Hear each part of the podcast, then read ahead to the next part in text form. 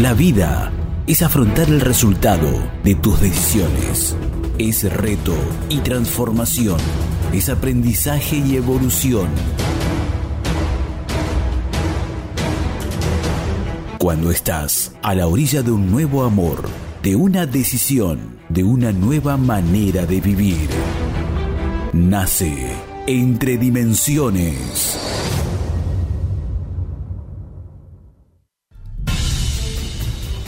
cada dimensión.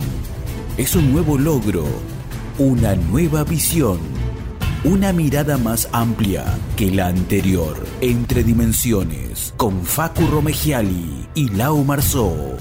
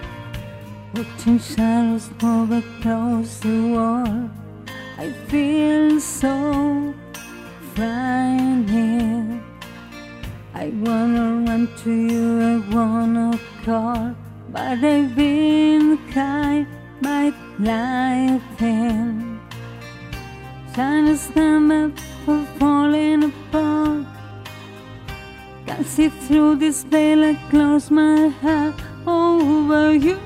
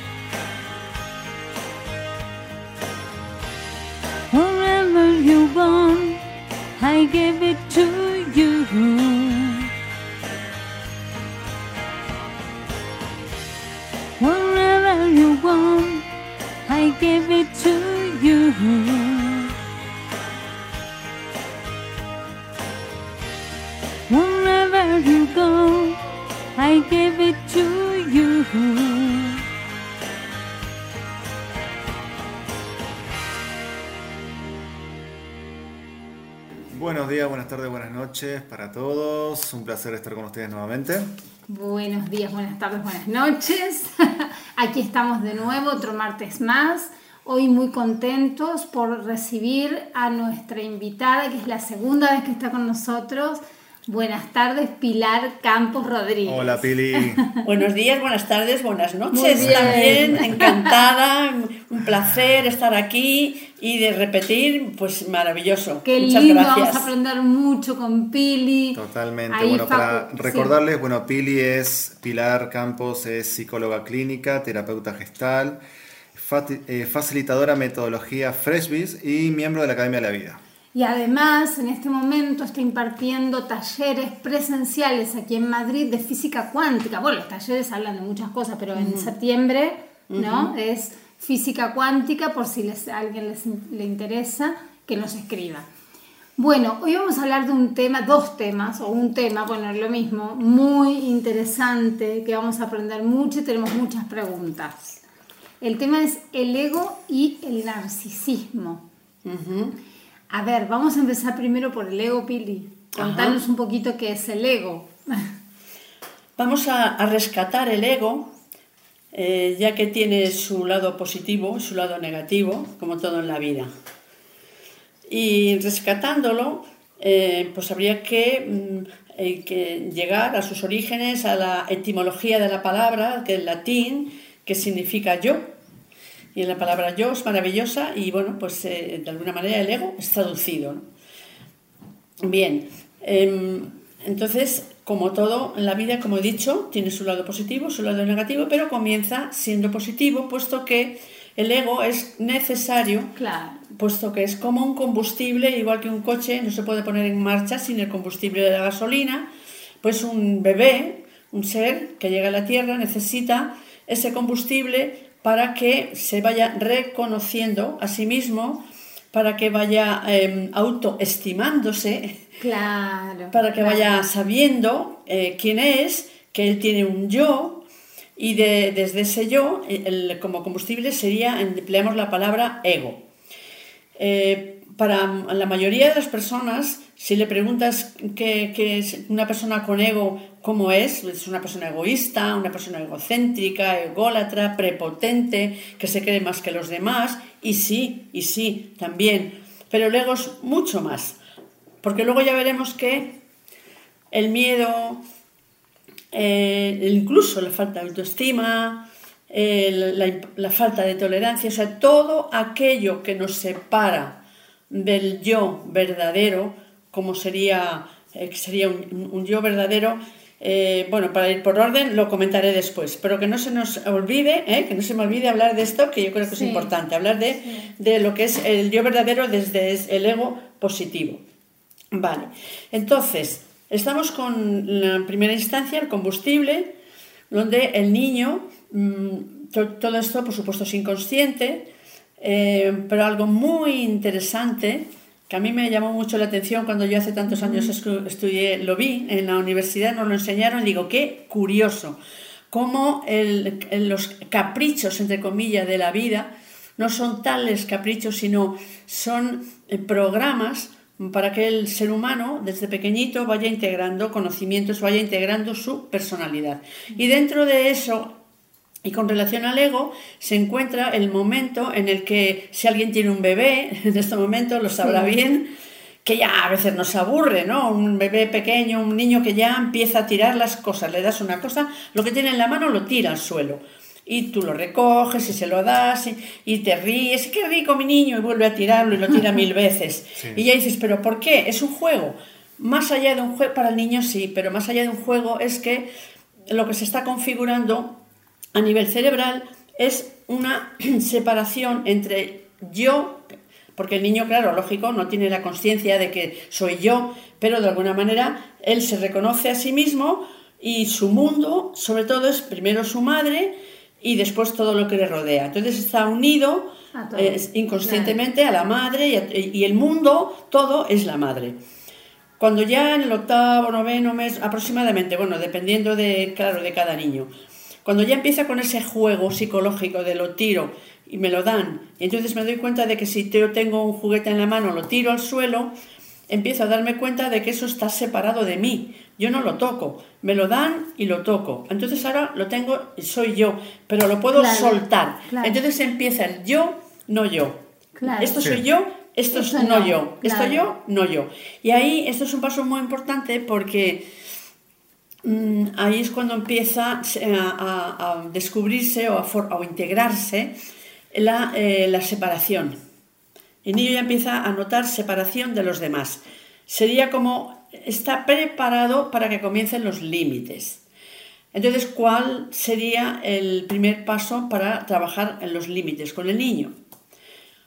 Ahí estaríamos reconociendo o, enfocándolo en la primera, la primera etapa, ¿no? oral. Cuando ya llega la segunda etapa, que el niño ya empieza a caminar y ya es más autónomo, ya empieza a, meter, a querer meter los dedos donde no debe, enchufe, etcétera, etcétera, a querer agarrar todo lo que no debe, y empieza a escuchar la palabra no, no, ya empieza el límite a tomar más fuerza y más consistencia. Ahí entonces empieza ya el niño a responder con, con rebeldía, con llantos, con pataletas. Lógicamente, cuando es muy pequeñito, menos, pero a medida que lleva creciendo, 3, 4, 5 años, las típicas rabietas tremendas. Y si el niño es mm, pues muy rebelde, como es estupendo que sea rebelde el niño, claro, porque la docilidad a esa edad nunca es buena. La docilidad, bueno, como todo en la vida, tiene su parte positiva, pero no estamos aquí para hablar de ello, ¿no? Pues eh, cuando el niño se da cuenta de que puede manipular, generalmente a los padres o las personas que lo están educando, con su llanto, ahí es, viene el primer peligro de los límites. ¿Por qué? Porque ahí el ego ya empieza a, tomar un tinte un poquito más, más negativo. Ya empieza el egoísmo, quiero esto y lo quiero ya. Pasa mucho en las familias donde trabajan los padres, los dos, y llegan cansados de trabajar y bueno, y con tal de, bueno, pues mira, pobrecitos, eh, la culpabilidad de dejar a los hijos con otra persona, con una cuidadora, o dejarlos a cargo del hermano mayor, pues siempre van con un regalito. Y entonces el niño, claro, empieza a ver eso y empieza como a, manipular y, y empieza a poner sus propios límites. Ahí es el, peligro que, viene es ese, que si la rebeldía se une a, que ya se da cuenta de que cómo puede manipular a los padres y pedir, empieza a, em, aumentar sus límites. Dice, bueno, aquí termino yo, pero termino donde quiero. Y puedo manipular a mis padres porque sé que se sienten culpables, o sé que, etcétera, etcétera, como todos sabéis, ¿no? Bien, eso generalmente dura ahí hasta los siete años, puesto que es una edad muy importante, se terminaría la primera infancia, porque hasta los siete años son etapas, el primer año de vida, luego siguientes etapas hasta la primera infancia que termina a los siete años, como ahí el, niño es un receptor, lo ha captado todo, todo, todo, pues ya en su cerebro y tiene una, como una especie de personalidad un poco rudimentaria, pero su personalidad de la primera infancia. Y ahí es donde aparece otra parte muy importante que son las comparaciones.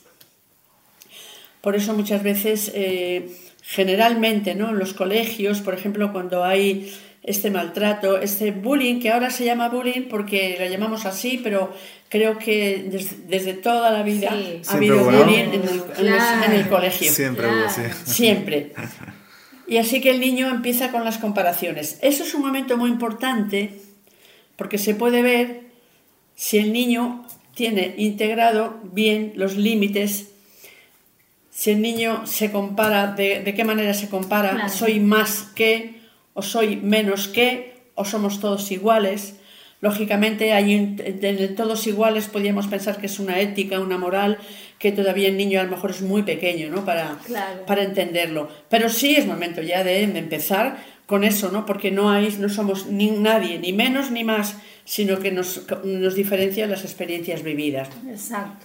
Así que es un momento muy importante para descubrir mm, cómo se siente el niño frente al mundo frente a la familia, frente al colegio. Ahí el ego, eh, si, el niño no, pues no se ha sentido muy escuchado, si no se ha sentido querido, eh, si le han faltado caricias, eh, si ha tenido demasiados límites, pues eso puede generar pues un niño con una, una, rigidez de personalidad que en su grado límite mm, sería una, neurosis, ¿no? Pero ya estamos hablando ya de, de grados gordos, ¿no? Pero si un niño, por ejemplo, eh, esto es muy importante tenerlo en cuenta, porque eso debilita el ego positivo del niño, porque eh, ahí podemos empezar a, notar eh, la diferencia entre si un niño tiene ego positivo o un niño tiene ego negativo. Por ejemplo, si vemos que el niño, bueno, pues eh, está, bueno, está claro que mm, como él se da cuenta de que hay un yo y hay, un no yo, está separado también de, la, del, creador, ¿no? Pues hay un creador, hay una fuente, hay una energía primera que nos creó, que nos trajo. Pero el, pero el ego es, mm, es separatista.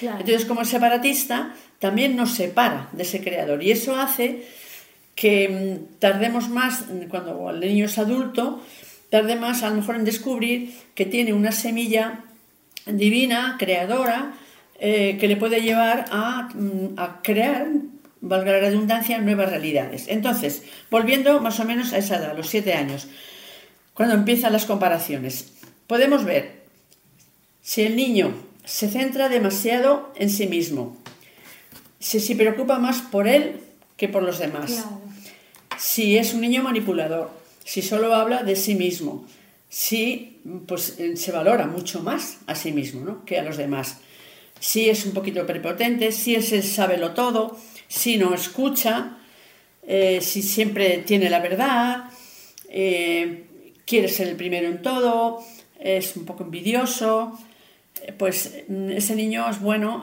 pues a lo mejor em, acudir ¿no? a alguien o, hablar con él y, poderlo, poderlo solucionar, porque al fin y al cabo es un arbolito que está creciendo y todavía se puede enderezar. Claro. ¿Vos crees que esas, esas características se pueden llegar, digamos, hay que profundizar, ¿no? Porque por ahí se pueden, son similares a otra patología o otra cosa. O... Sí, sí, puesto que, que el ego y el narcisismo van bastante de la mano, el ego negativo, em, esto podría ser un poco un caldo de cultivo para lo que luego podría ser el, narcisista. Claro. Eh, que hablaremos después, ¿no? Lo que sí podría ser. Porque eh, sí que hay una, una, diferencia entre ambos, eh, por ejemplo, lo digo ahora, ¿no? Esa diferencia, porque el ego es más bien, pues es una preocupación por uno mismo, por mis propias necesidades, pensar en más en mí que en los demás. Pero el narcisista se caracteriza, se caracteriza por, porque, porque tiene un, como un, es, está inflado, por un sentido inflado, vanidoso, por su, por su propio yo, por su importancia. Él es, importante porque está inflado. Pero es curioso porque el, niño, a lo mejor que tiene las características de esta parte más negativa del ego, eh, no es tan grave como el narcisista, porque realmente, eh, bueno, pues no es bueno para él, pero no haría tanto daño a los demás. Pero el narcisista sí hace un poco más de daño a, a los demás, llegado a un punto, porque está de alguna manera mm, jugando, entre comillas, o manipulando en exceso a los demás. El narcisista generalmente como no le queda, no le queda otra decir, como no me han querido, me voy a querer a mí mismo. Como no he podido enamorar a mi padre o a mi madre de, de mí, de mi persona, me voy a enamorar de mí mismo, que esa es la historia del narcisismo, que luego hablaremos. Como el, el, narcisista primero mm, se enamoró de sí mismo. Y claro, al enamorarse de sí mismo quiere que todo el mundo se enamore de él. Y al querer que todo el mundo se enamore de él, pues sufre más y lo hace pasar peor a los demás. Por regla general, en, cuando ya son casos extremos, el narcisista termina solo en la vida, porque nadie le aguanta. En casos extremos hablo, es muy importante, ¿eh? que no quiere decir que a un niño se le puede decir, ay, es un poco narcisista, pero sí, tiene estos rasgos, perfecto. Todos podemos tener rasgos de narcisistas, todos podemos tener rasgos. Pero pasa como, como en todo continuo, como he dicho antes, ¿no? Si la existencia es un continuo, entre el, una unión entre ese continuo, un polo positivo y un polo negativo, eh, igual que el calor es un continuo entre de grados, cuestión de grados. Eh, para uno 40 grados puede ser una maravilla y para, para otros es horrible, ¿no? Con lo cual es cuestión de grados. Que es, esto es muy importante, no voy a ser que a lo mejor alguien escuche y piense que, Dios mío, mi niño es así, qué horror. No, no, no, no pasa nada. Son como, sí, como niveles, ¿no? Claro, eso es, claro. grados, son grados. Eh, estamos viendo los grados eh, como concretos del narcisismo, los grados concretos del ego, pero que todos participamos un poco de todo. Entonces, en esta escuela de la vida, pues es bueno que vayamos quitándonos esos rasgos del narcisismo o esos rasgos del ego que no nos hacen bien. Bueno, y, mm, por contra, el, ego positivo, o al contrario, eh, tiene un, es un niño que tiene a lo mejor, porque no porque tenga siete años no va a tener una conciencia objetiva, porque sabemos que un niño de tres años puede tener una conciencia mayor que una persona de 80. Con lo cual, un niño de siete años puede tener una conciencia objetiva muy clara. Eh, de hecho, no hay ningún problema a un niño, a un hijo, de pedirle opinión, ¿no? Precisamente, o que un niño ayude a los padres a, conseguir algo, a resolver algún conflicto. Eh, conocen sus propias limitaciones. Cuando el niño comprende, ¿no? Si el niño que, que te pide algo, y te lo pide, y te lo pide, y te lo pide, y patalea, y patalea de la rebeldía, como está acostumbrado a que se lo das, anda por no escucharle, anda pobrecito, anda tal, pues entonces, claro, eh, ahí le falta, le falta el límite. Pero el niño que ha aprendido con límites, pero con límites no mm, por, por levantarle la mano, es importantísimo. Que, que el otro día hablando con, con unos, padres, mm, me hablaban de que, eh, de que en sus familias sí que les habían tratado con algún que otro golpe, porque era lo normal. Y entonces era normal, en los colegios también. Pero ahora, por supuesto, eso se considera un maltrato, entonces mm, al niño hay que enseñarle los límites, sabemos de otra manera, con la esquina de pensar o el sillón de pensar. Y hacerle entender por qué en este momento no se le puede dar lo que está pidiendo. Porque luego el mundo no te va a dar rápido y siempre lo que tú quieres. Y ahí estarían los límites, ¿no? O sea que el niño con ego positivo conoce sus propias limitaciones y reconoce sus defectos. O sea que tiene la, humildad suficiente para reconocer sus defectos. Em, se alegra de los éxitos ajenos. Y claro, eso es, un, eso es mm, el origen de un adulto que luego va a vivir de esta manera y va a ser mucho más feliz y las personas que van a estar con él, con esta persona, también van a ser más felices. Eh, por ende, no tienen envidia y tienen la autoestima alta. Porque tú antes me comentaste algo, ¿no? Antes de empezar el programa me, me, hiciste un comentario eh, sobre la autoestima, ahora que ya le hemos nombrado. Claro, la autoestima, ¿qué diferencia hay? Porque te dicen que autoestima elevada y cuando roza el ego. O sea, ¿cómo sé yo si yo tengo una autoestima elevada o, soy o tengo mucho ego? Claro, pues... Negativo. Eh, realmente si tú, si tu autoestima se basa en que te quedes más que los demás, Claro, es el ego. claro. En que siempre tienes la verdad, Claro. en que lo que tú dices es lo más importante, en que lo tuyo vale más que los demás, Claro. es una autoestima basada en el ego, basada en un complejo de inferioridad. Claro. Y entonces uno tiene que ponerse encima para nivelar, pero es una nivelación, una nivelación falsa. Claro. Eh, porque la autoestima auténtica, auténtica es cuando reconoces que eres un ser humano con, con mm, bueno, pues eh, con defectos, claro, todo, eso, claro. cosas positivas, negativas como todos, que no eres mejor que nadie. Eh, y fíjate qué curioso, porque aquí habría que hablar de la asertividad, que está relacionada con eso. Cuando una persona tiene una, la autoestima eh, equilibrada, no se cree más que nadie, pero tampoco menos que nadie, eh, sabe mm, defenderse muy bien ante, ante las críticas, ante los ataques, pero no porque se defienda, sino porque se queda neutro, impasible. Claro. Sabe que el otro, bueno, pues a, a saber qué está proyectando. Y tú te, te quedas ahí. Y cuando las personas tienen una- también una autoestima sana, equilibrada, dicen sí cuando quieren decir sí y no cuando quieren decir no. Claro. Hay muchísima gente que le cuesta muchísimo decir no. Y esas son personas que se infravaloran. Entonces, claro, tienen la autoestima un poquito más baja. Y a lo mejor no tienen ego, pero de alguna manera todo lo que te separa del, yo, del yo verdadero, eh, de, de una persona que sea auténtica, que, sea, que diga la verdad, que sea, eh, eh, que tenga, que sea humilde, que sea paciente, que acepte a los demás, em, bueno, pues sea responsable. Todo esto son requisitos, por así decirlo, de una autoestima sana, de una persona madura. Y esa persona sabe que hay momentos para decir sí y momentos para decir no. Claro, se Que me no- ocurre eso, con lo que, con lo que estás diciendo, es como una persona que, que tiene una autoestima alta, es como que tiene su, como que dijiste, su yo verdadero integrado, Sí, de alguna sí. forma, ¿no? Como que, Sí, exacto. Porque de alguna manera yo creo que cuando ya ese niño ha crecido y tiene el, y tiene el yo el yo verdadero integrado o es consciente de lo que de lo que es actuar con lógica, que es por ejemplo actuar con un pensamiento correcto. ¿Cuál sería un pensamiento correcto? Eh, cuando realmente lo que dices, piensas, dices o haces no daña a nadie, es para, para un bien común, aunque en ese momento no se vea. Porque de momento puede a lo mejor algo que no hace bien. A un niño le regañas o a un niño le castigas y dices, no, es que no es bueno. Sabes que, es, que en ese momento el niño lo está pasando mal, pero sabes que es para bien. Para O sea, actuando es con lógica. Así que eh, cuando, cuando una persona es, pues eso, respetuosa, cuando acepta a los demás, cuando tienes desafíos, tienes retos, eh, eventos en la vida que tienes que vivir, noches oscuras, y utilizas la lógica, el sentido común, un pensamiento correcto para solucionar, no te quedas en el pasado Claro. tristemente, ni temes que te vuelva a pasar, ni te vas al futuro que te genera ansiedad, sino que te traes todo aquí ahora y aquí ahora en el presente, que es lo único que existe, porque el cerebro solo conoce el presente.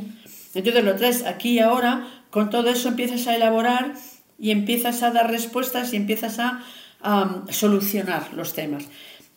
Es maravilloso cuando te encuentras un niño de esa edad que, que dices, peligro con las comparaciones, qué importante ahí los padres y el colegio, que duda cabe. Pero claro, que el niño vea que no hay, que sus padres, que entre ellos no hay comparaciones, que los padres si, si se hacen, se enfadan entre ellos, son capaces de pedirse perdón. Si le hacen algo al niño y, y- y- y a, y a lo mejor pues no debían haberlo hecho, no, no habían, se, se han equivocado, son capaces de, de pedirle perdón al niño y le tratan con respeto, aunque tengan siete años Claro. etcétera, etcétera. ¿no? Le tratan como un ser humano independientemente de la edad. Pues claro, es un caldo de cultivo para que después el niño en el colegio entre con una autoestima alta, se valore a sí misma, a sí mismo y no se va a comparar con nadie. Qué importante es Sí. a esa edad que es cuando empiezan las comparaciones. Sí, Decir, ¿no? no, hijo, no Sí. te compares con nadie. De verdad, si las personas que están escuchando, algunas tienen hijos en esta edad, yo de verdad que pongo mucho énfasis en esto, porque eso, es- eso eh, ahí mm, otra vez el ego puede explotar de mala manera. Claro, total. A veces comparan, ay, tu primo sacó mejores notas Eh, y todas esas cosas, ¿no? Eso como- es. Es decir, ¿por qué un niño estudia? ¿Por qué otro no? Hay algunos que son, pues eso, mal estudiantes, pero les puede pasar algo. Curiosamente, hay, yo estoy ahora tratando, trabajando con un chico de 15 años mm, en terapia que cuando era pequeño era mal estudiante y tenía problemas y ahora tiene un hermano que tiene una edad en la que la misma que cuando él tenía esa edad era mal estudiante, su hermano es buen estudiante. Y entonces, claro, él le genera problemas de ver que su hermano sí tiene mm, era buen estudiante y él no, pero claro, los padres dicen, ¿por qué era mal estudiante? Te pones a, a pensar y ver que el niño tiene unas capacidades impresionantes. Como estamos, tenemos un sistema educativo tan tremendo, ¿no? Claro, se aburría. Claro, Claro. el niño es maravilloso en informática, eso es lo que va a estudiar, eso es lo que va a elegir. Entonces, cuando mm, los padres que a lo mejor se encuentran con estos niños, ¿no? que empiezan a comparar, y, y desde luego lo que dices tú, Facu, nunca jamás decir, mira a tu primo, mira a tu hermano. No, cada uno es como es. Y cada uno tiene que comprender, no solamente el niño, sino los padres, comprender por qué el niño está actuando de esa manera. Al fin y al cabo, se está formando, es un niño. Claro. Por eso, qué importante es lo de las comparaciones a los siete años. Bueno, A cualquier edad, pero desde los siete es verdad, eso pasa, eso. ¿no? Sí, Sí. mucho. Muy, Eh, muy- o con tu amiga, o que mirá cómo hace, mirá esta, cómo le fue mejor que a vos, o como, sí, sí. claro, porque ahí vienen los celos, vienen las envidias, y entonces eso, eso hace que tu autoestima disminuya. Y al disminuir la autoestima, ¿qué buscas? Que los demás te quieran por otras cosas que haces. Y entonces, si también pasa que mm, los niños dóciles, que he hablado antes, ¿no? que es mejor un niño rebelde que un niño dócil, aunque a los padres les cueste más trabajo, Sí. Claro, pero un niño que, fíjate que lo pongo como ejemplo, en una de las, eh, de las eh, bibliotecas en las que yo estoy dando talleres, eh, una señora comentó, lo, lo cuento porque viene, viene al caso, Claro, sí. una señora dijo que, dice, a mí me cuesta muchísimo decidirme a la hora de comprar. ¿Me compro esto? No, mejor este. No, mejor. ¿Cuál, elijo? ¿Cuál elijo? Ay, Dios Elegir- sí. ¿Cuál elijo entre los dos? Y dice, vale, me tengo que, tengo que optar por uno. Y siempre el que, co- con el que compro mm, creo que me he equivocado, que tenía que haber sido el otro. Entonces siempre. Y yo le dije, mm, ¿has revisado en tu infancia eh, si hacías siempre lo que te decían, siempre hacías lo que te decían Claro. que tenías que hacer? Ah, no, mi infancia fue estupenda, mi infancia fue muy buena. No, nada, muy bien, muy bien, dijo. A la clase siguiente me dijo, he pensado en lo que me dijiste. Y resulta que yo era una niña muy dócil y de alguna manera pues, me lo daban todo hecho. O sea, es decir, a comer, pumba. A las dos a comer y yo a las dos a comer. Ahora toca jugar y yo jugaba. Ahora toca tal cosa y yo decía, y nunca me revelaba. Siempre hacía lo que los demás me hicieran que hiciera. Ahora hay que comer, como. Ahora hay que dormir, duermo. Claro, y ahora necesito alguien que me diga, Claro, compra esto. Como un guía. algo Qué así. increíble, ¿eh? Y como no hay nadie que me diga, compra esto, no sé decidirme. Uf, es increíble. Fijaros qué, qué interesante. Entonces, claro, sí. tantas cosas que pasan de mayor, qué bueno es ir a los primeros siete años de vida Sí. y decir, ¿cómo fue mi educación? Porque realmente, mm, a lo mejor, todo lo que estoy mm, haciendo ahora es tan inconsciente, tiene su raíz ahí. Y cuando uno realmente lo quiere, lo quiere mm, recuperar, el cerebro es- es- está deseando ayudarnos, ¿no? Claro. Y seguramente va a sacar del inconsciente toda esa información para que la persona se dé cuenta y lo pueda solucionar. Sí, Porque fue un caso tan claro y claro, desde ese momento dice, madre mía, Clarísimo. pero una persona con 70 años o Bueno, 60 y pero nunca muchos, es tarde, fíjate, claro. se da cuenta de, de eso, ¿no? O sea que Qué importante la, la educación. Sí. Así que bueno, bueno, pues ya mmm, yo creo que ya el ego lo podemos ahí ir dejando Excelente. porque... Sabemos Gracias. que... Sí. sí. Aquí, mira, si querés vamos a hacer una pequeña pausa sí, y sí, volvemos. Así continuamos con la segunda parte que está súper interesante. Ok. ¿Vale? Ya volvemos. Ahí volvemos. I've never been in before. Now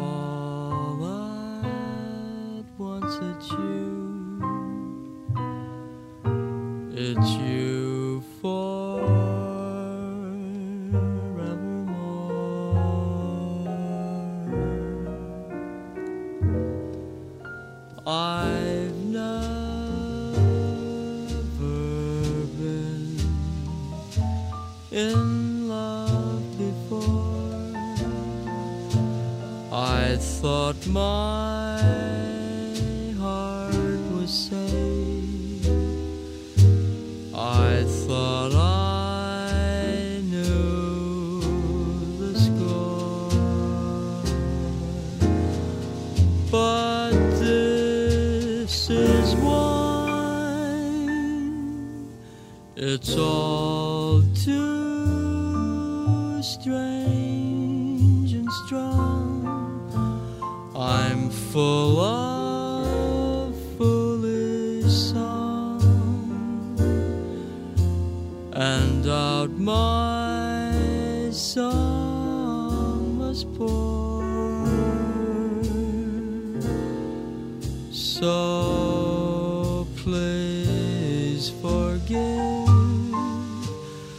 Notice how blessed I'm in. I've read.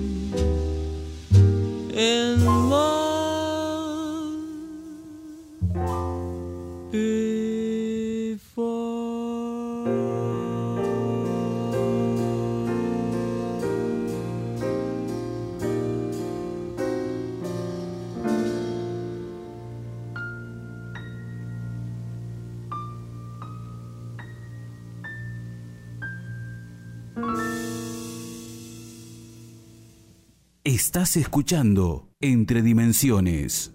Muy bien, seguimos con la segunda parte. Pili, buenísimo, muy bueno todo. Lau, querías, tenés una pregunta en el tintero ahí. Sí, la pregunta es, porque está el ego negativo, lo que, pues, según todo lo que me contaste, entendí, corregime si no, el ego negativo es, eh, o sí, yo soy la mejor de todos, todo el mundo lo hace mal, yo lo hago perfecto, eh, una sobrevaloración porque es al revés, porque me siento inferior, entonces yo me tengo que autoalimentar ese ego, esa es la parte del ego negativo. Pero también el ego negativo sería el hecho que yo diga soy la peor, eh, hago todo mal, o sea, todo eso es ego también, Totalmente. ¿no? Exacto. Mira, voy a poner un, ejemplo, porque de lo que estás hablando realmente sería em, el ego versus el yo. Ah, El yo. sí. Vamos a imaginar una balanza, un Sí. peso, ¿no? Una balanza.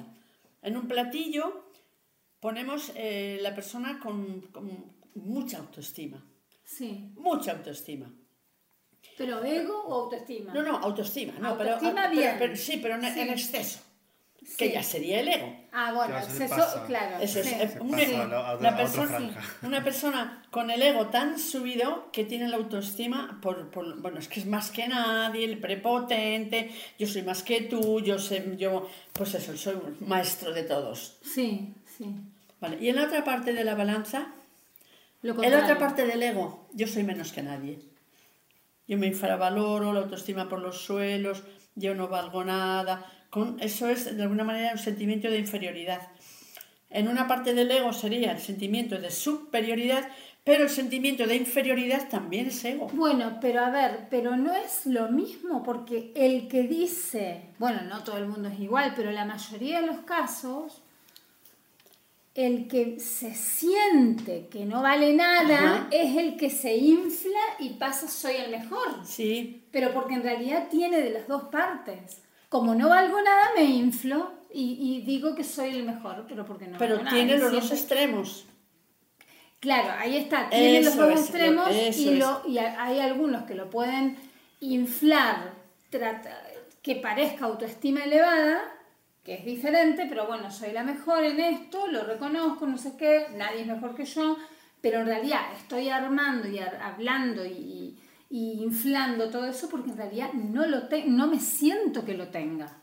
Vos Claro. como una máscara, lo usas como una Claro, máscara. entonces como que los dos son lo mismo. Sí, sí, ese mismo continuo, el Claro. mismo continuo con los dos polos extremos, donde efectivamente la persona prepotente, autosuficiente, con la autoestima demasiado subida, lo que está escondiendo es un sentimiento de inferioridad. Ahí está, Entonces, claro, ahí la clave está en irse al centro. ahí está. Por eso la balanza. Porque si no, una- o un platillo está arriba y el otro está abajo o al revés. Ahí estaría la, la habilidad emocional. Eh, la, la habilidad emocional entendida como la persona que un día se come el mundo y el otro día el mundo se la come a ella. Claro, claro. Las personas bipolares de alguna manera son así. Sí. ¿Sabes? Las personas que hoy estoy feliz, feliz, todo me va bien y al día siguiente van por los suelos llorando. Y entonces, ¿cuál es la clave? La parte neutra, la parte central, donde todo es válido. Porque un día me va bien, unas veces me va bien y otras Claro. veces me va mal. Hay un tiempo para todo.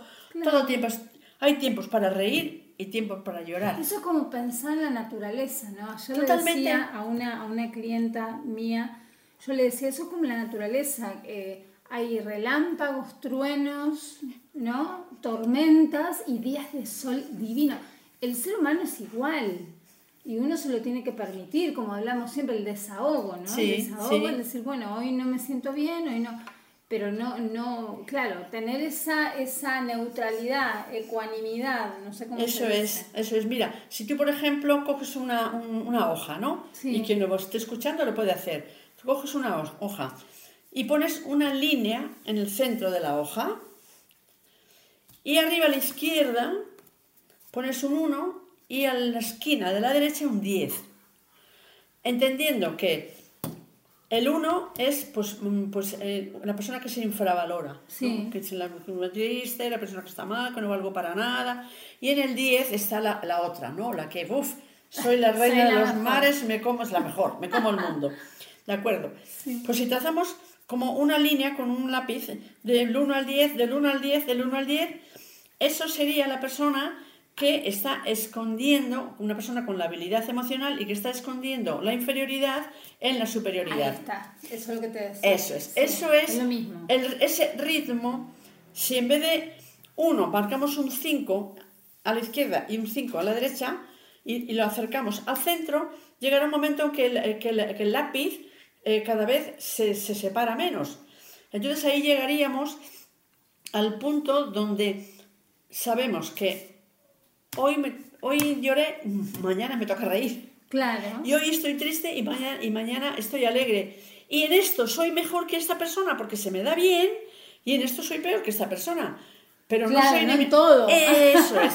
claro. Yo claro. sé que es- eso es, que todos somos, todos somos seres grandiosos y que unas cosas las hacemos mejor y otras cosas las hacemos peor. Pero el eje central, el eje central es que yo soy capaz de hacer en la vida aquel propósito para lo que vine, Claro. que tengo un potencial que si no he desarrollado lo puedo desarrollar, porque efectivamente no soy más que aquel por lo cual mi autoestima no está por encima del otro ni soy menos que el otro. Simplemente que un día estoy mejor y otro día peor. Un día blanco y negro, blanco y negro, la vida, la existencia. Pero cada vez desde un- una, una respuesta lógica, una respuesta neutra, sin tantas emociones, sin esas subidas y bajadas de, Claro. em- emocionales, de la labilidad emocional. O sea que eh, mm, esta hoja eh, de verdad que es muy, muy curiosa cuando la ves, porque te das cuenta y dices que todos somos todo. Claro. Porque qué persona más alegre, pero imagínate una persona alegre siempre. Siempre, siempre, no puede ser.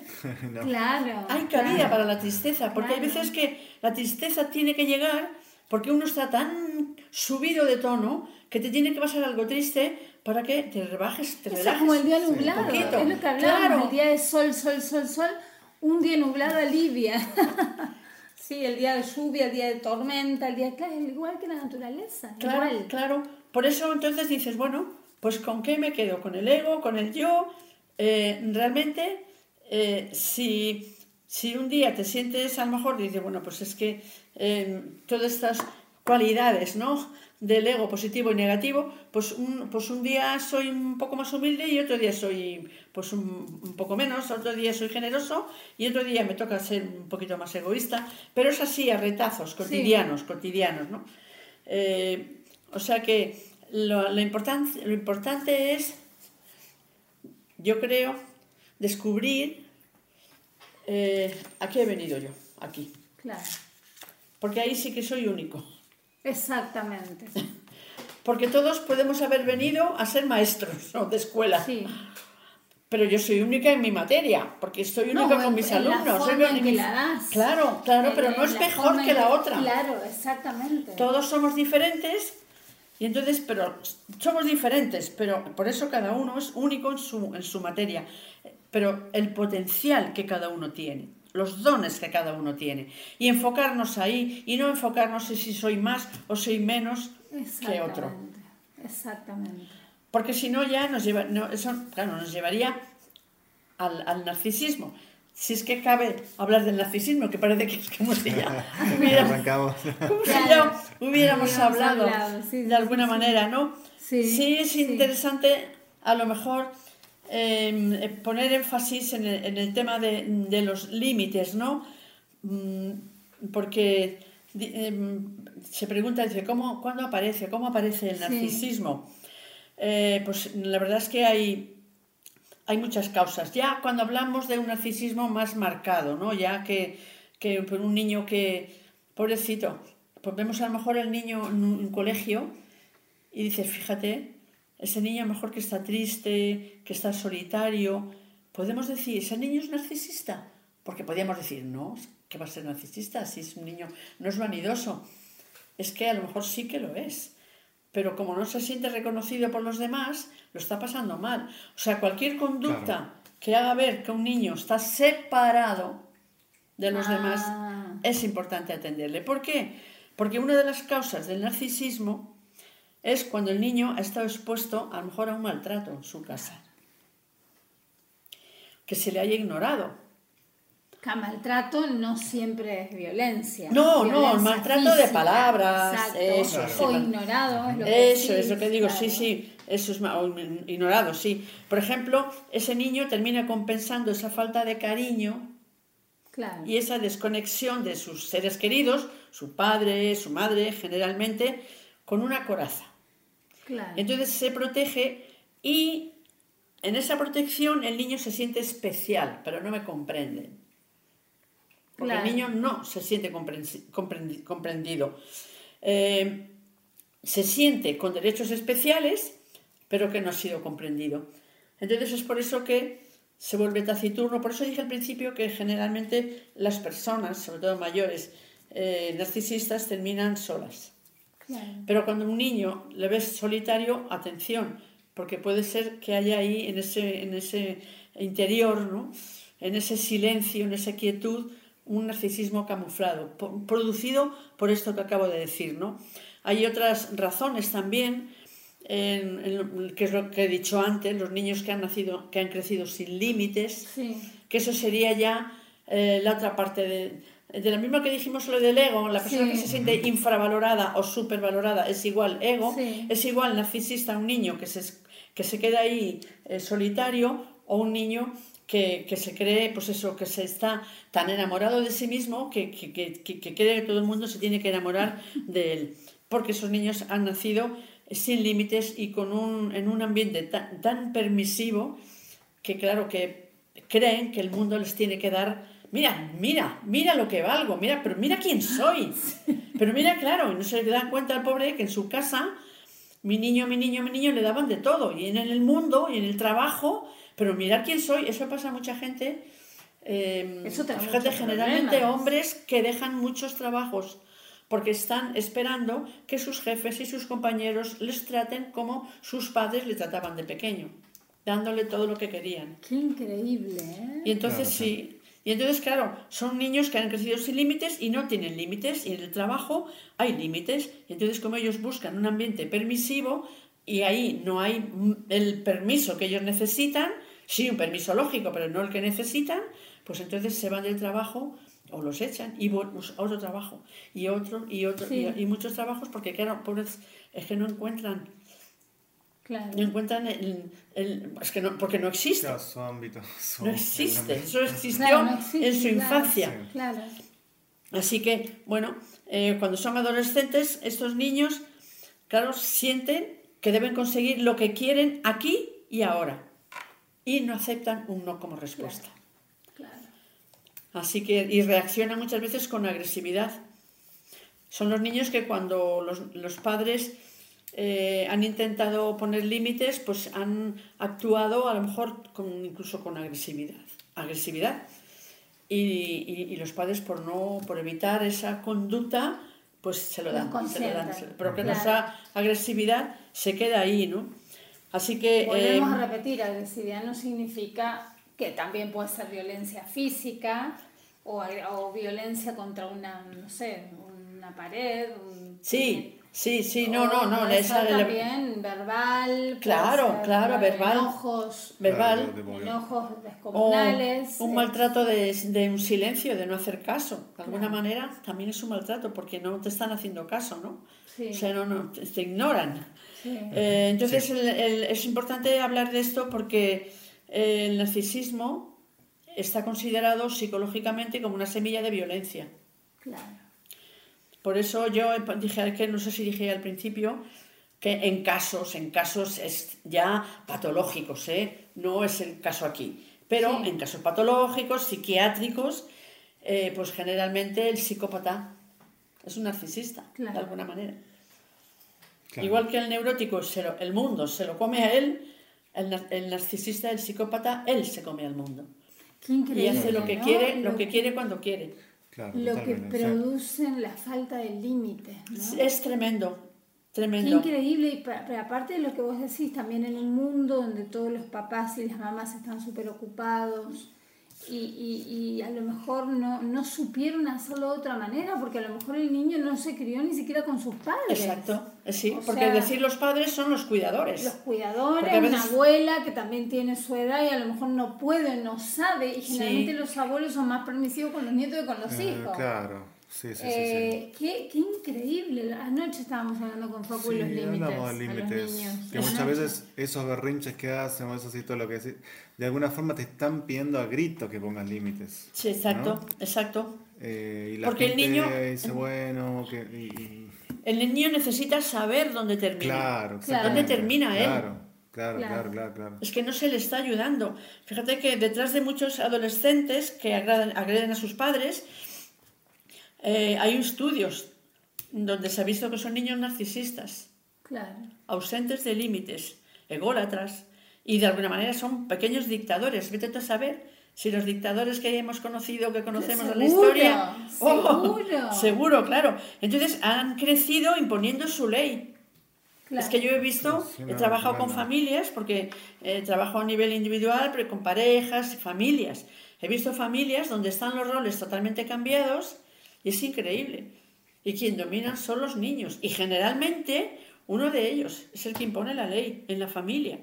Y claro, al llegar a la adolescencia, si no se salen con la suya, reaccionan con violencia, porque ya son adolescentes. Claro. Fíjate, eh, o sea, porque un niño narcisista cree que no cuenta con la admiración que él siente que merece por Claro. parte de los demás, se siente humillado. Y entonces, ¿a qué tiende? A la agresividad. Claro, claro, una se frustra y, y- y reacciona. Y- Y entonces eh, yo, yo tenía entendido, había leído, bueno, que los narcisistas eh, atraen como pareja a mujeres empáticas. Es como que se atraen, ¿no? Sí, porque... Sí, perdona, no sé No, si no, te he eso, eso, eso, que era, que, que era muy como que generalmente un narcisista es una mujer empática. Claro. Una mujer o un hombre. Es normal, es, es común eso, Billy, sí. eh, Sí, es que, la, claro, la persona empática, eh, la, la empatía se entiende por mm, eh, ponerte en el lugar del otro. Sí. ¿no? Entonces, claro, una persona empática eh, se pone en tu lugar y, y de alguna manera eh, hace lo que tú, lo que a ti, si tú eres la na- persona narcisista y yo la empática, pues hago lo que a ti te gusta, lo que yo me pongo en tu lugar y yo te admiro y yo te quiero y yo te doy y te doy porque soy empática y me pongo en tus zapatos. Entonces, claro, el narcisista se crece Claro. porque le, porque le estás dando. Encuentra el ámbito que busca también. Totalmente. Ese que lo puede encontrar, lo No, encuentra en la pareja. No le pones límites, Claro. porque Claro. tu pareja no te pone límites, al contrario, te está Sí, ayudando, te ayuda y claro, uh, Claro, se siente te está Dios. alimentando. Qué Se siente, peligro. se siente un dios, digamos. qué prácticamente, sí, sí. peligro. Sí, sí, fíjate que hay un estudio, precisamente un estudio español, que se hizo en la Universidad de Deusto, pero lo hicieron españoles, y ahí en eso concluyeron que había una relación muy estrecha entre el narcisismo y las agresiones que se están dando de hijos a padres, que se están dando mucho Claro. hoy en día, ¿no? Porque antes es que eso era impensable. Claro, que sí. un hijo agrediera a un padre. sí, uf, sí. Y ahora ya es muy normal. Hay muchísimos padres que, que hacen, que consultan porque sus hijos No, le agreden. a profesores, ¿eh? Sí, y a profesores, sí, sí, y sí, ahí sí. viene el mismo tema. Qué Sí, sí. increíble. Sí, sí, no. Qué esto- increíble. ¿Viste esos programas de reality que los llevan a una granja? Uno que se llamaba Hermano Mayor. y lo- Ah, Creo sí. que era todo eso, porque eran chicos que eran agresivos con los padres y los padres los metían porque no, no había forma de pararlos. Exacto, exacto. Pues lo que me contás me resuena mucho a ese, a ese tipo, a ese perfil, digamos, ¿no? Eh, Sí. Y luego muchos estos narcisistas que no han tenido límites, pues pobrecillos, es que terminan a lo mejor con unos niveles de ansiedad tan grandes y terminan en, en la droga, porque, Claro. porque eh, con el alcohol, ¿no? Porque necesitan, eh, necesitan eh, en- llenar con algo o distraer, distraerse con algo mm, o vivir un placer que no pueden vivir con, mm, por sí mismos. Claro. Claro, Ahora, eh, quiero, eso. quiero aclarar algo que dije porque no es solamente, ojo, acá no estamos hablando del hombre, solo de las mujeres también. Sí, sí, Porque sí. Yo dije, No un no- no hombre sexo, trae, digamos, claro, trae una mujer empática, dije yo, pero no. O sea, otra persona. O viceversa, es lo mismo, es, eh, Sí, sí, exacto. Claro, o una pareja de dos Una mujeres, da pareja, igual, eso o sea, una trae, claro, al el opuesto es el- Sí. el, el- el del narcisista es el empático, qué increíble, ¿no? Sí, Que a lo mejor también, bueno, tenemos una amiga que, que da estos talleres, decía que a lo mejor también el empático lo es para que lo quieran.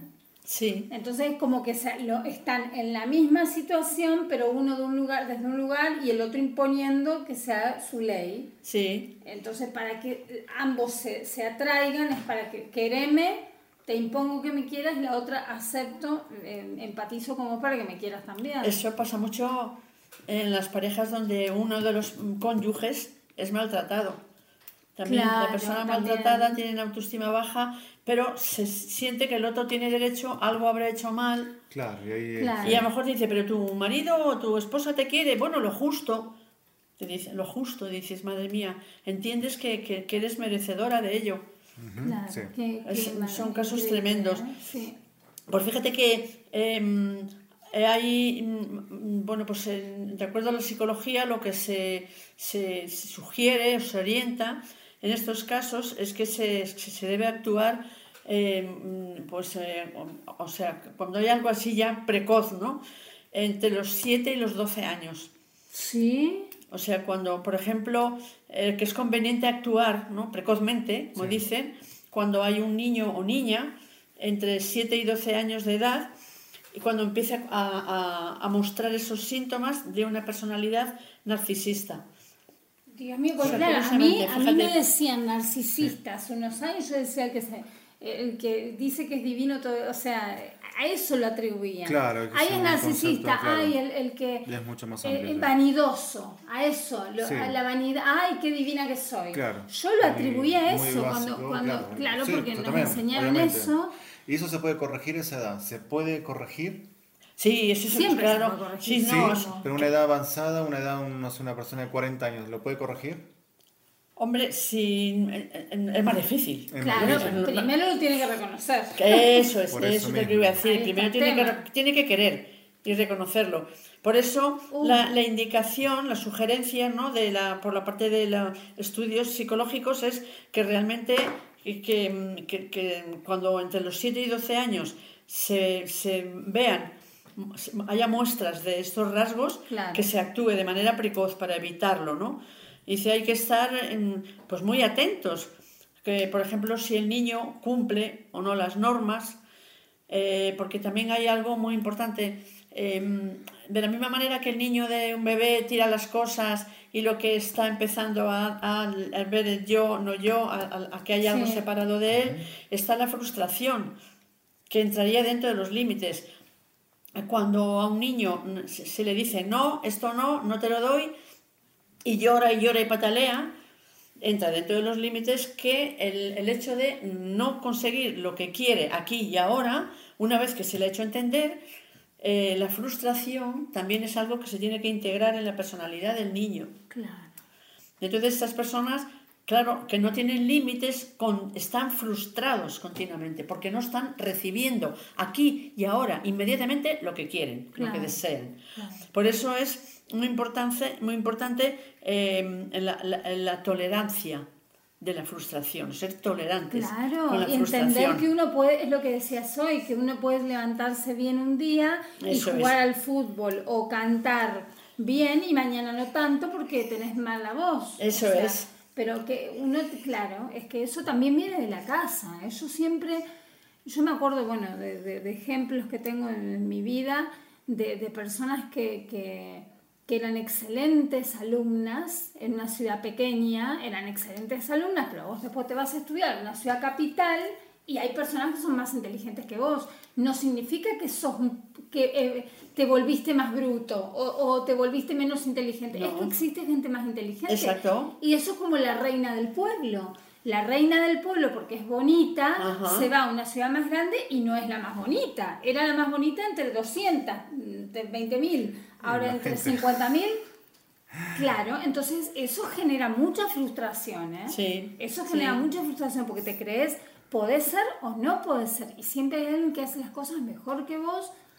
O me- nunca sentirte más y menos por eso. Nunca, O nunca, sea, que- jamás, que nunca. Bueno, entender que hay gente que lo hace mejor y otra que no Sí. tanto y ya está. Y bueno, pues con relación también a, a este comportamiento de los niños, es verdad que hay que diferenciar, que es importante, entre la rebeldía Claro. normal, ¿no? Que das un portazo, porque la rebeldía normal. O pues una frase que, eh, que, que le dijiste a tu padre, una, una frase hiriente, vamos. Ay, pero eso es ah, eso es, eso es que hay que diferenciar en un momento de enfado, de discusión, sobre todo en la adole- adolescencia. Es importante, hay que difer- diferenciar eso. Del, Sí, vamos a hacer otra pausa porque nos, el tiempo nos Sí. apremia. Totalmente, totalmente. Eh, vamos a una pausa y volvemos. ¿eh? Con esto está súper interesante.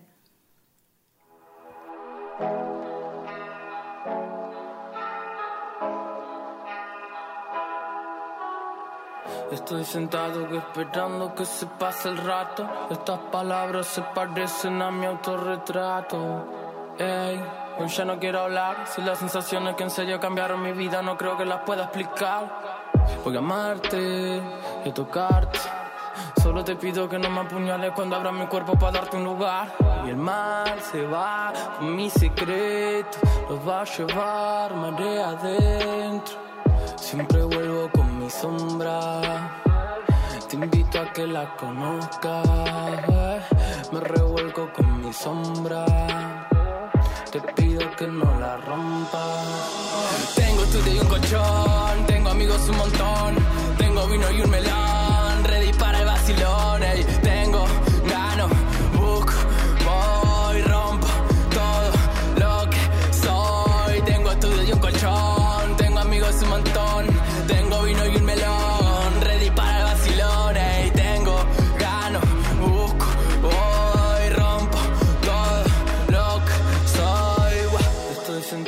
Esperando que se pase el rato. Estas palabras se parecen a mi autorretrato. Ey, hoy ya no quiero hablar. Si las sensaciones que en serio cambiaron mi vida no creo que las pueda explicar.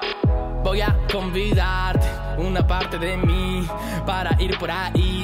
Vamos en mi Zeppelin. Si el mundo está roto, que traigan otro. O mejor nos vamos todos nosotros. No quiero vivir con sabor a poco. No quiero morir sin volverme loco. Cuando miremos y no entendamos nada de todo lo que ahora vemos. Voy a quedarme con vos al lado. Cuando todo se nos ponga feo. Cuando esta vida rara y descarada se lleve puesto algún amigo. Cuando lo más común pierda sentido. Siempre vas a poder venir conmigo. Nuestra mirada la fuerza más linda de todas. Quiero esconderme en tu pecho que nada me joda. Mm, Dale, vámonos y perdámonos. Tiremos una más llevamos en tu escoba. Tengo estudio y un colchón. Tengo amigos un montón. Tengo vino y un melón.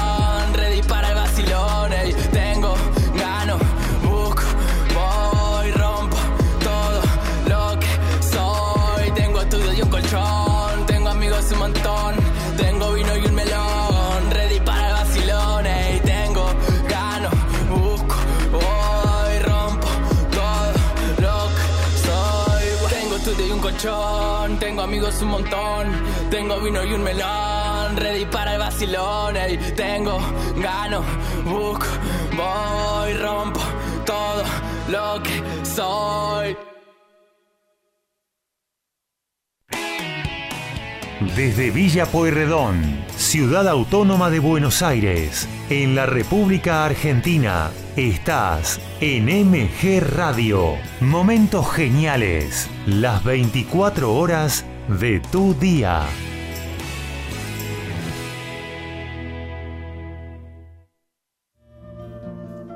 Mabel Rodríguez, clases de canto, interpretación, trabajo corporal y vocal. Comunicate a nmabelr@hotmail.com o al Instagram arroba nmabelr. Animate con Mabel Rodríguez.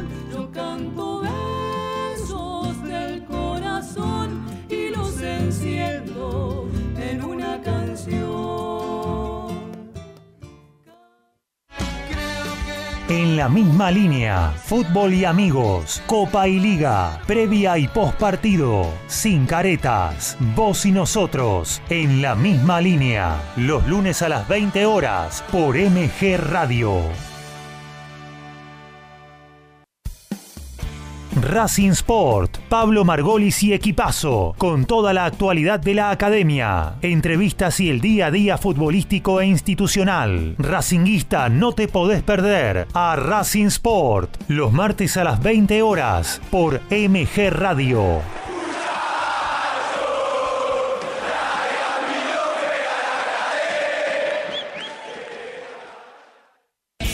En MG Radio ya no hay horarios. Encontrá todo el contenido en anchor.fm. On demand, las 24 horas. TMO. Durante 30 minutos viví tu momento ovalado. Toda la info del rugby con Alfredo González. TMO. Va los miércoles a las 23.30 por MG Radio.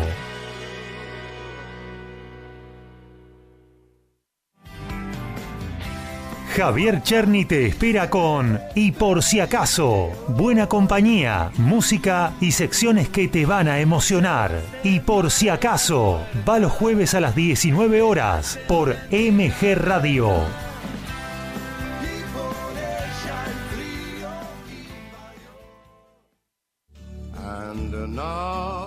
Horacio Sánchez Denis te propone terminar la semana desacelerando cultura, música e historias que merecen ser contadas y escuchadas. Pasa un buen momento con Desacelerando, los viernes a las 22 horas por MG Radio.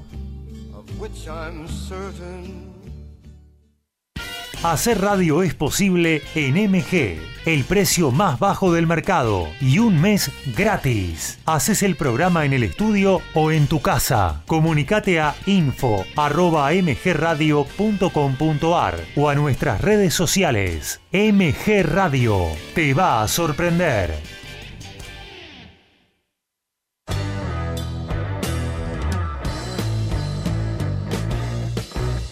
Viví momentos geniales. Viví MG Radio.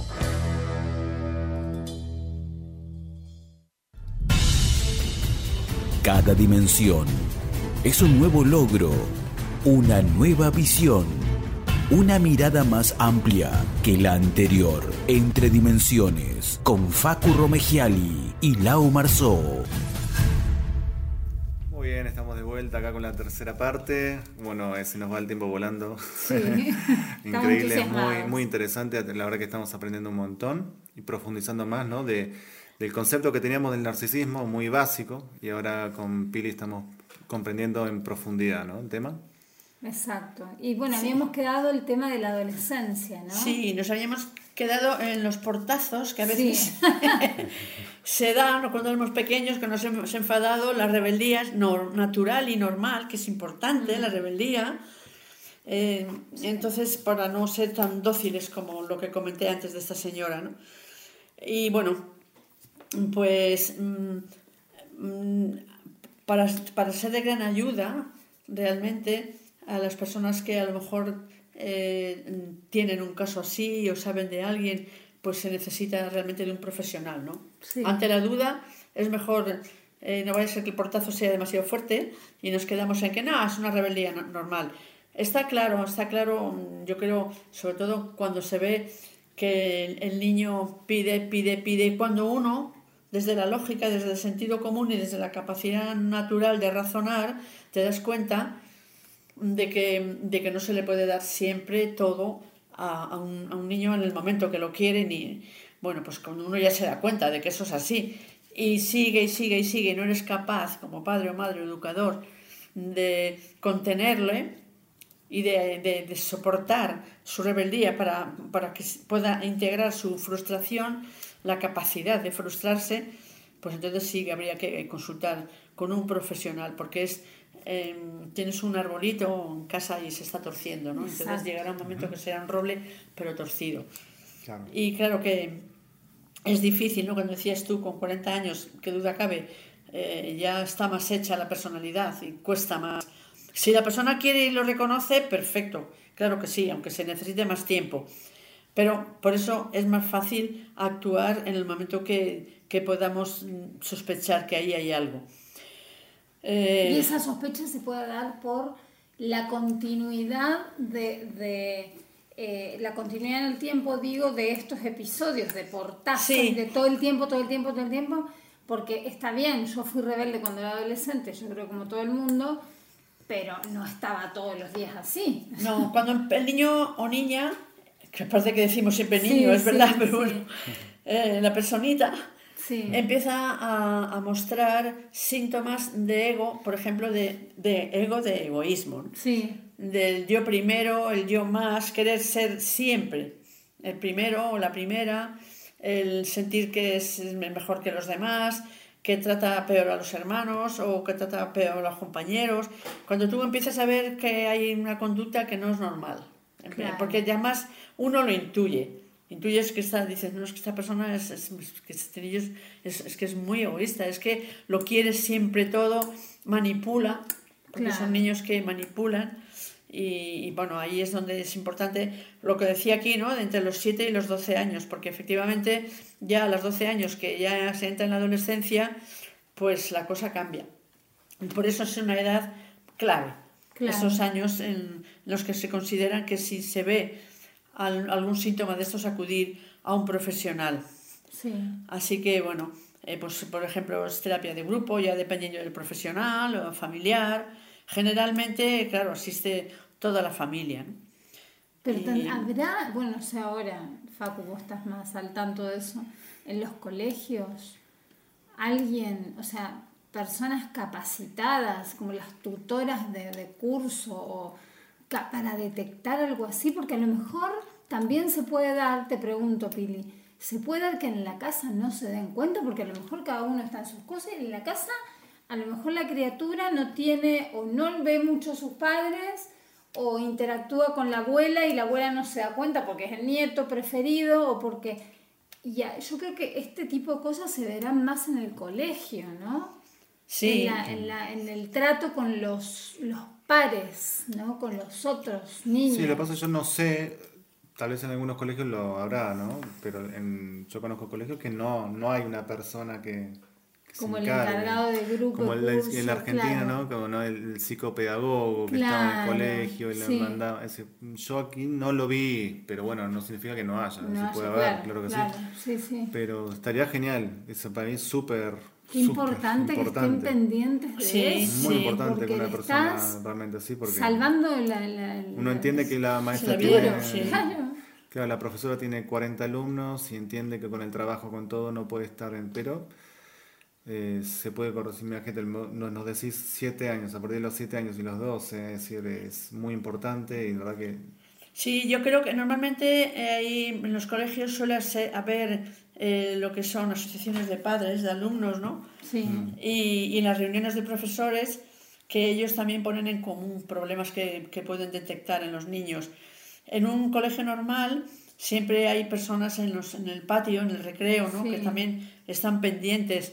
Y normalmente se lo suelen decir a, la- a los padres, ¿no? Si los padres a lo mejor están muy atareados y, y no pueden educarse, em, em, no pueden estar muy pendientes de la educación del niño, normalmente los, los, sí que suele haber llam- llamadas. Es difícil, ¿no? Que nadie se dé cuenta de, de ese Claro. tipo de comportamiento, porque en la familia no solamente están los padres, están los tíos, están los abuelos, y siempre habría alguien que, que vería, sería demasiado arropado el niño, ¿no?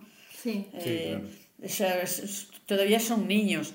Habría que ser demasiado inteligente, ¿no? O astuto para engañar a toda la familia de, de- de esa manera. Yo creo que eso es muy difícil, muy difícil que, muy difícil que ocurra.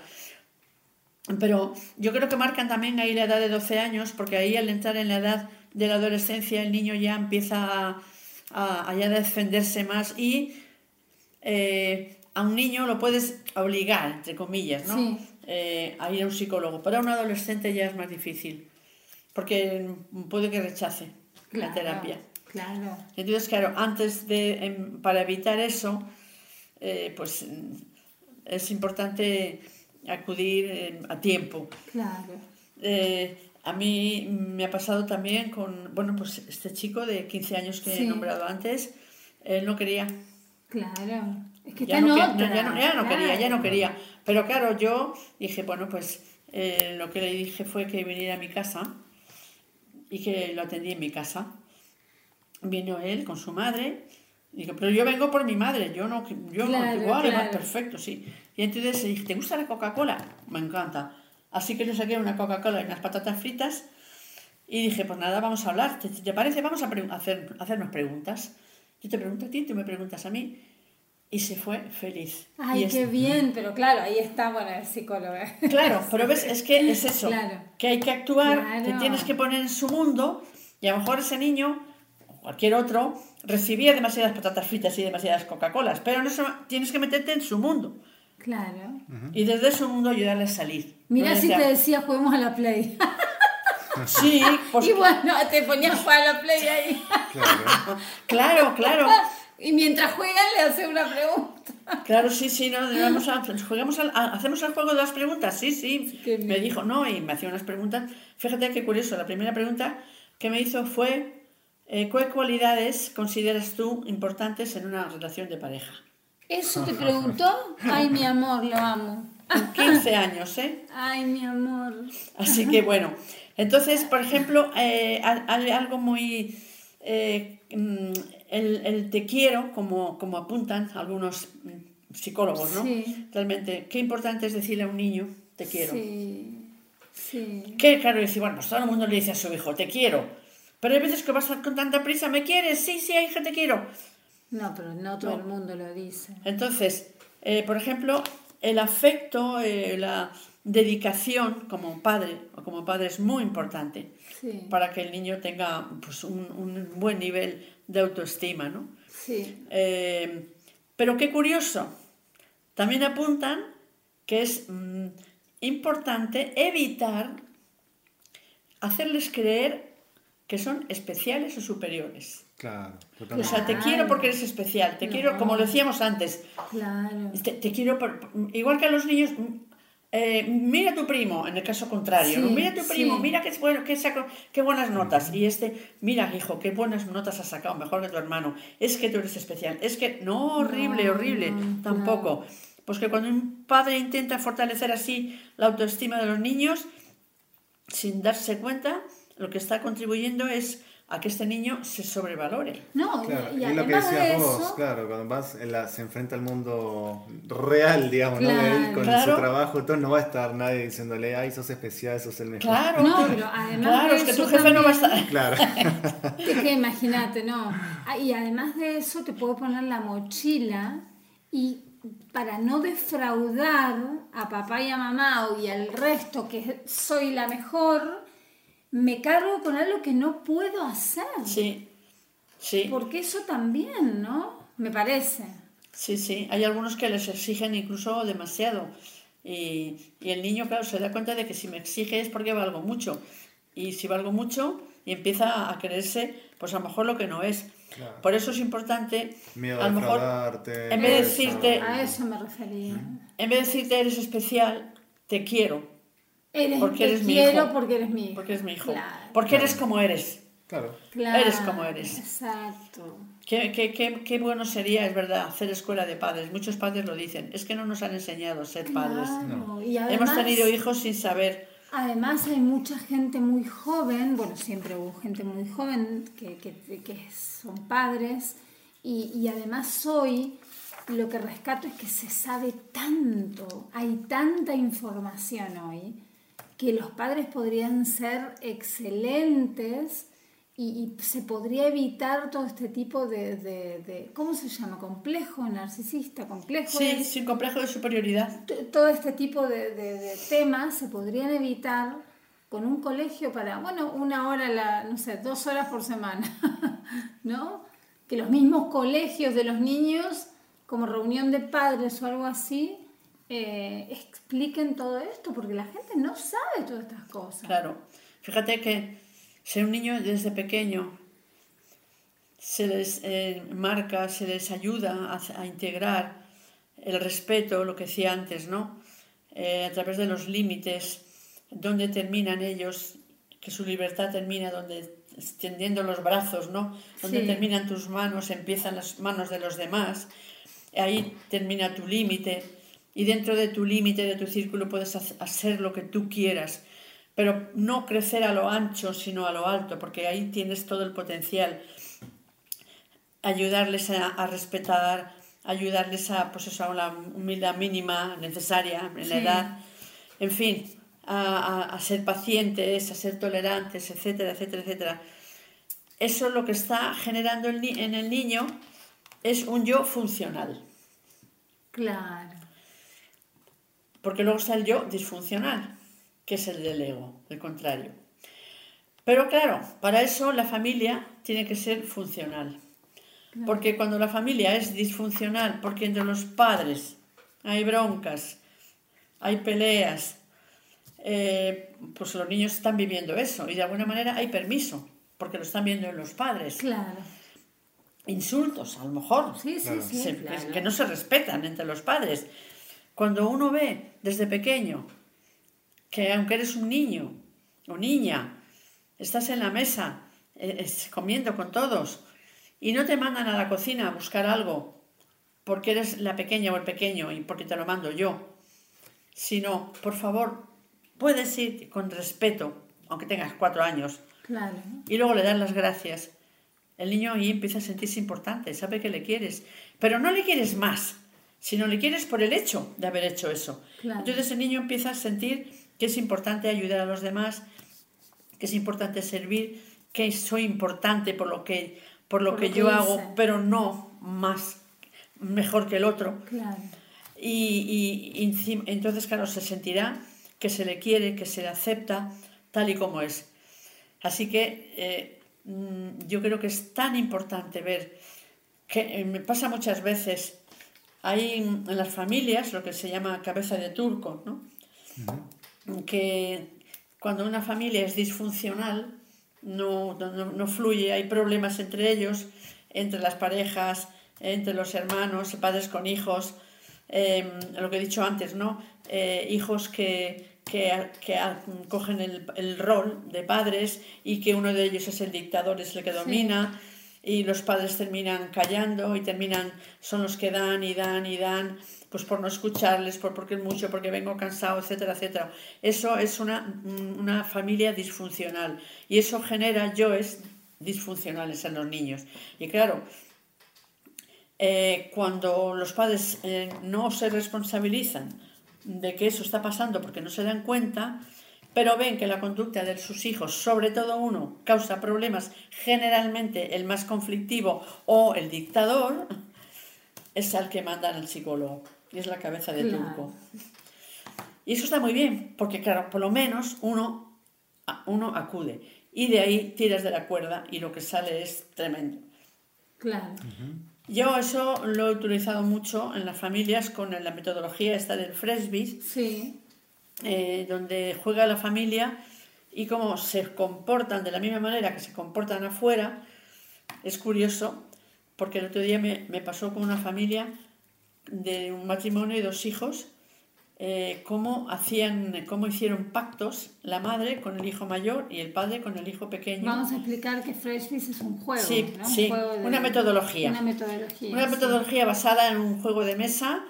Eh, mm, es un juego, en definitiva, con elementos del juego, pero creada para que a través del juego uno mm, vea lo- los elementos, piense, actúe y juegue mm, de manera multidimensional, es decir, que ve muchas más posibilidades para jugar, para actuar, ¿no? Claro. como en la vida. Haciendo estrategias unos con otros. Eso pactos, es, pactos, ahí salen los egoísmos, Claro. ahí salen pues eso que uno es cómpl- cómplice del otro y es curioso porque mm, cómo se veía que uno de los padres, el padre, vamos, más bien, se refugiaba en el hijo pequeño.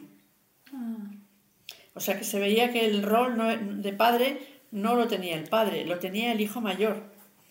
Claro. Y entonces, claro, empiezas a ver los roles diferentes y claro, dices, eso es una familia disfuncional. claro, increíble. Y una familia disfuncional crea hijos, claro, que no funcionan del todo bien.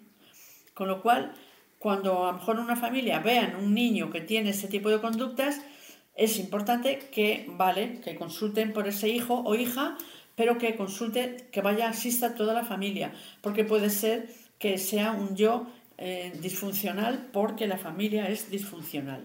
Claro. Es muy interesante y por eso el yo, Sí. el yo funcional, que forma parte de un ego sano, es cuando uno actúa de manera correcta, entendiendo que hay portazos y entendiendo las rebeldías, entendiendo. Sí. Pero hay unas bases y moverse en esas bases pues es muy importante porque la familia tiene que haber normas, claro, y es un contrato. Claro.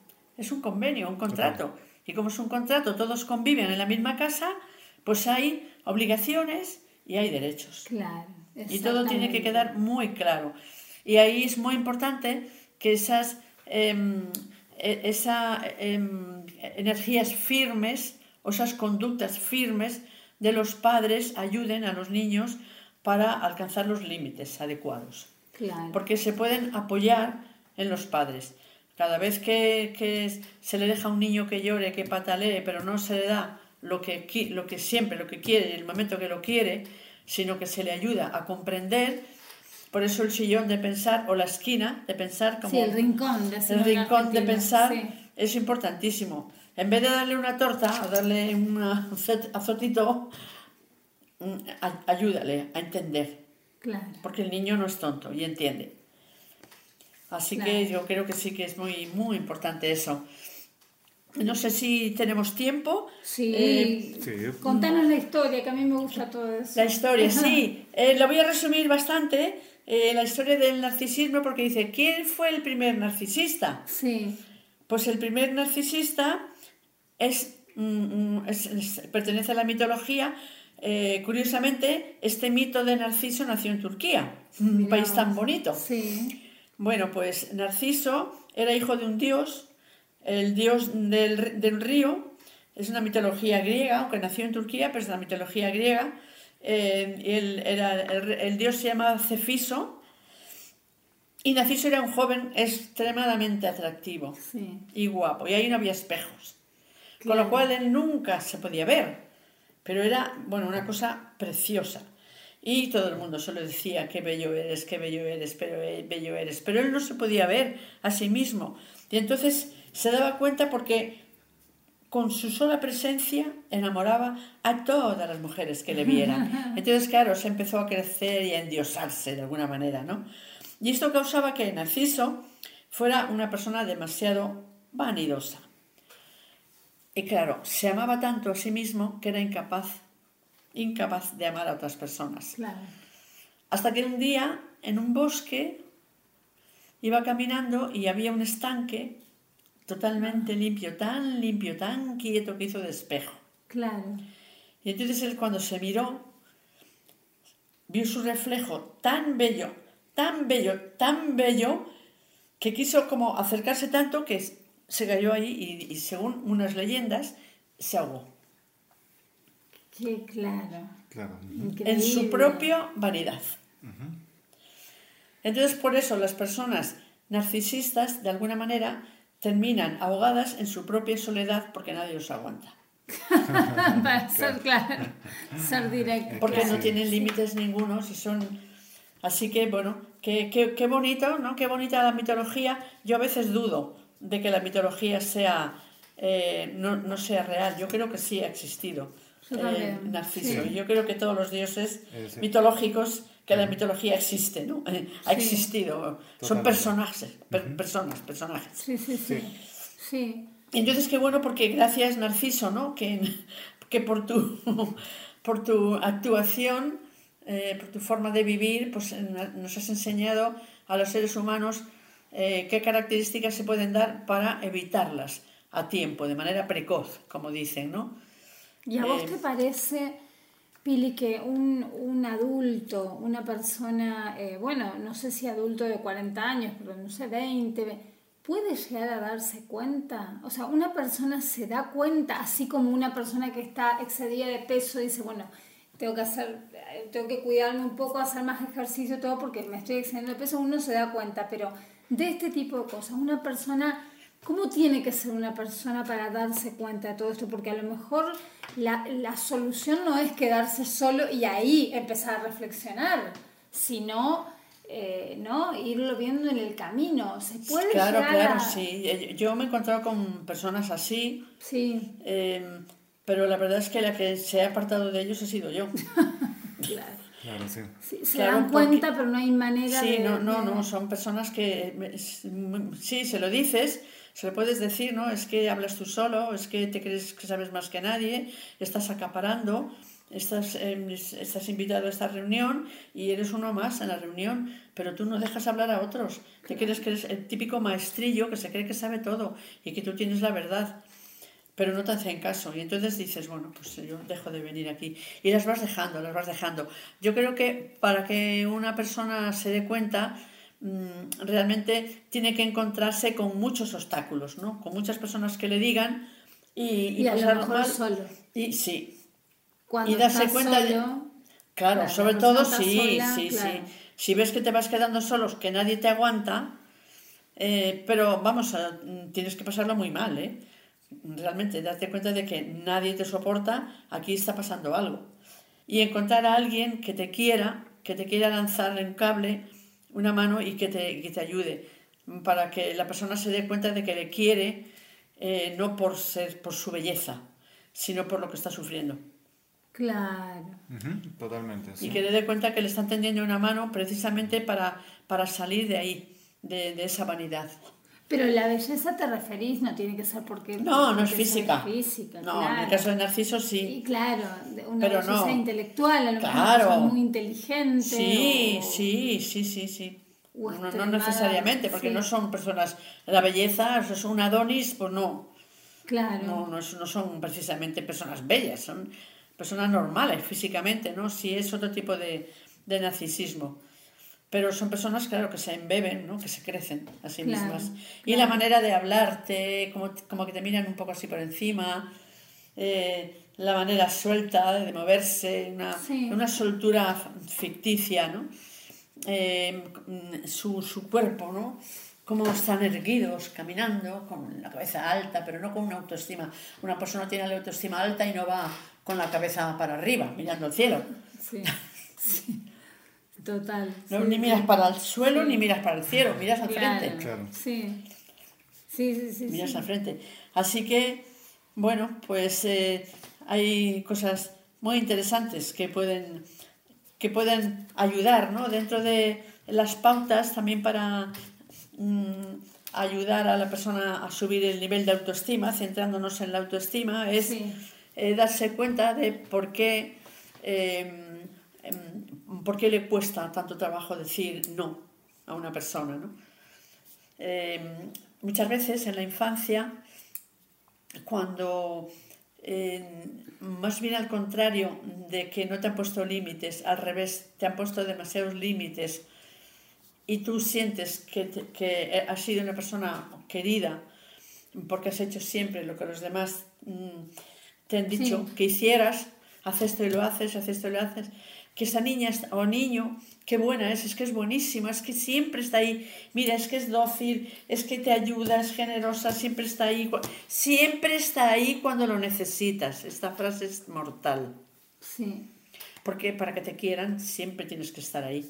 Y claro, si de mayor te piden algo, tienes que estar ahí para que te quieran. Si le dices no, no te van a querer. Claro. Y entonces, claro, Una enseñar... a- programación de alguna Claro, tienes que enseñar a un niño a decir no también. Claro, Claro. Cuando no quieren. pero no. hijo, ¿quieres? Claro. ¿Quieres? Sí, totalmente, sí. Claro, tratar al niño como un ser humano. Porque el niño no es tonto, No, como un claro. ser humano.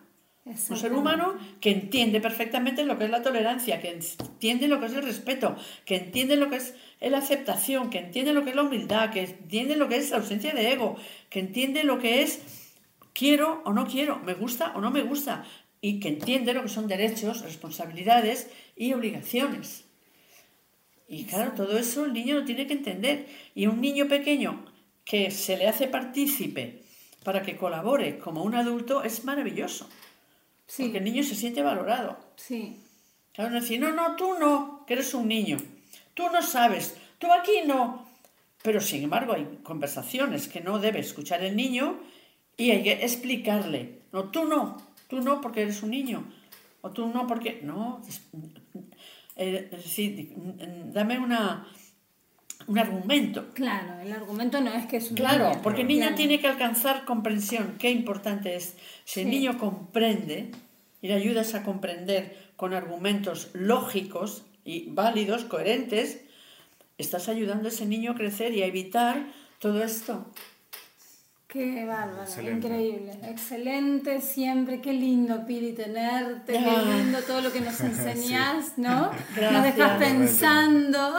Es que este tema es tan interesante Sí. Sí, que de sí, hecho sí, yo sí. preparándolo un poco, ¿no? El, el, ta- el taller, iba a decir, Sí. el, el encuentro de hoy, em, creo que estoy, voy a hacer un, un taller de Sí. esto concreto. Sí, Sí, sí, Y incluso voy a proponerlo en sitios donde haya padres. exacto. Genial, eso Qué bien, excelente. me alegro que esto te haya inspirado a eso, Sí. porque, porque es muy importante, Sí. muy importante. Eh, fíjate qué maravilloso sería poder en colegio, ¿no? Pero, por ejemplo, decir en la biblioteca se me ocurre, ¿no? Sí. Que yo voy Sí. mucho a bibliotecas públicas porque acude mucha gente y decir, eh, ¿sería posible hacer un taller un día para padres y que vengan los padres? Para padres de niños totalmente, de sería un regalo, ¿no? Solo los Sí, padres, claro. solo los padres, para que Claro. escuchen Sí, los padres. sí, son los que tienen que... Claro, Los que pueden Muy poner los excelente. límites y los que pueden darse cuenta. Qué maravilla, Pili. Bueno, me alegro mucho. Gracias por haber venido como siempre. gracias a Pili. vosotros, de Nos verdad. encanta. Hermoso, Encantó. hermoso programa. Por Nos encantó. por esta oportunidad maravillosa, de verdad es tan bello este programa que hacéis entre dimensiones, dice tanto, dice tanto, eh, que y, y viene gente tan interesante, eh, no, me- no lo digo por mí, ¿no? No, por lo sí, que escucho del programa Sí. tan interesante que hacéis posible también que llegue mucha gente eh, la experiencia. De, de- que al fin y al cabo es lo que, lo que dije antes, ¿no? que nos, dife- nos- lo que nos, dif- nos hace diferentes, la experiencia. Exacto. Poder nutrirse de, los, de las experiencias de los demás.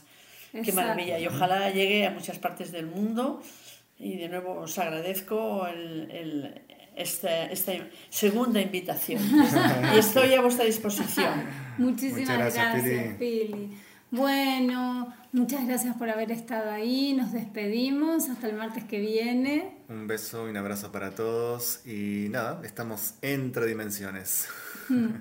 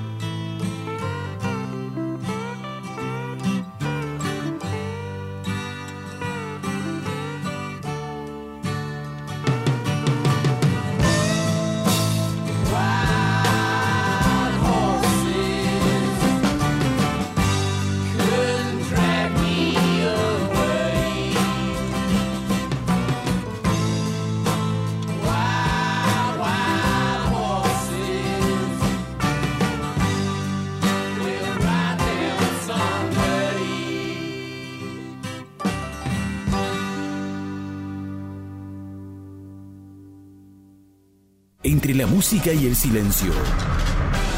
Entre la belleza y la fealdad. Entre el miedo y la confianza. Entre la luz y la oscuridad. Entre Dimensiones, con Facu Romegiali y Lau Marzó.